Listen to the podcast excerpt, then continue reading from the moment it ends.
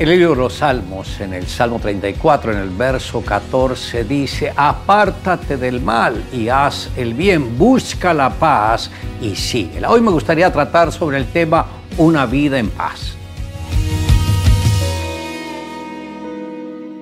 La paz es un tesoro que no se puede adquirir aún con las muchas riquezas. El apóstol nos enseña a buscar la paz y a cuidarla. ¿Cuántos hogares hoy en día no conocen la palabra paz?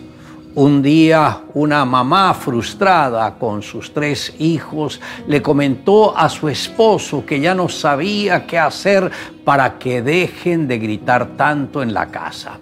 El esposo la miró y le contestó, ¿te has escuchado cómo tú le hablas a ellos? Los niños solo imitan tu tono de voz.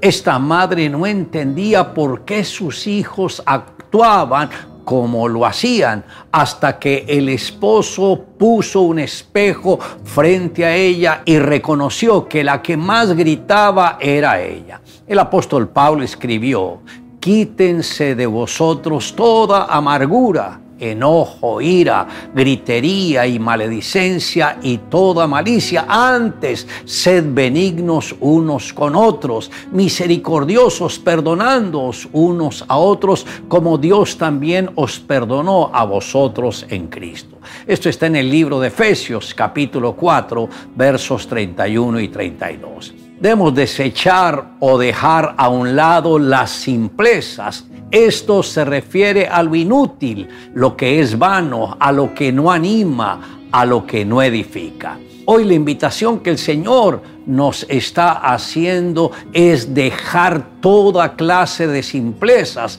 que son gritería e insultos. Por eso es importante que cada creyente tome un momento para pensar cómo se dirige y le habla a sus seres queridos. No cargue el ambiente con gritos, con palabras rudas e hirientes que exaltan el ánimo de los demás. Salomón dijo, mejor es estar en un rincón del terrado que con mujer rencillosa en casa espaciosa. Eso está en Proverbios capítulo 25, verso 24. Si desecha todo eso tendrá un mejor hogar con bendición, armonía y habitarán en paz. Las mayores ofensas suelen suceder en momentos de ira o de desesperación y esto incluye a las personas que más uno quiere. Sabemos que de la abundancia del corazón habla la boca y también son nuestras palabras las que nos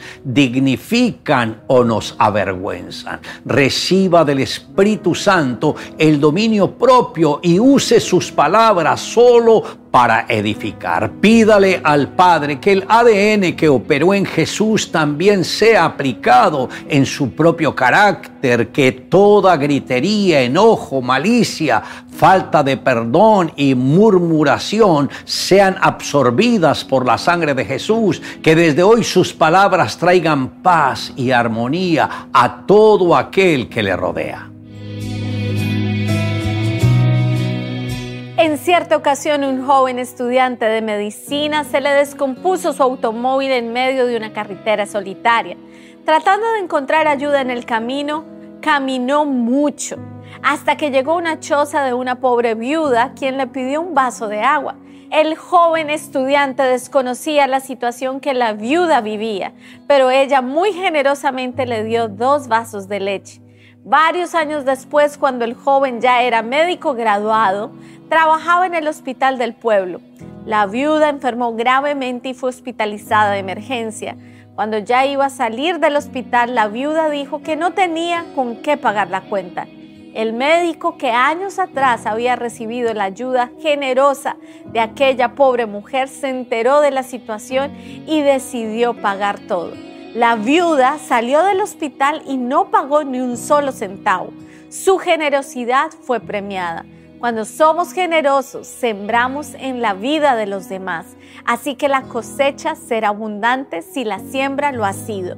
Las bendiciones serán muchas si la generosidad ha sido mucha. La cosecha se multiplicará. El que siembra en amor, cosecha en amor. El que siembra en odio, cosechará odio. No vamos a recibir si no hemos dado. La generosidad incluye que nos entreguemos a Dios. Si estamos en Cristo y Él vive en nosotros, la generosidad brotará en nuestras vidas.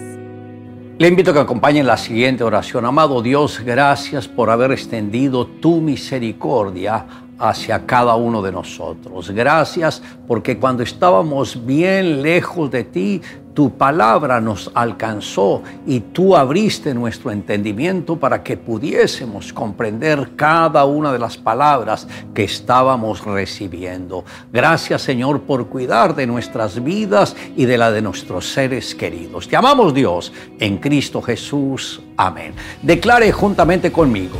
Jehová el Señor me dio lengua de sabios para saber hablar palabras alcanzadas.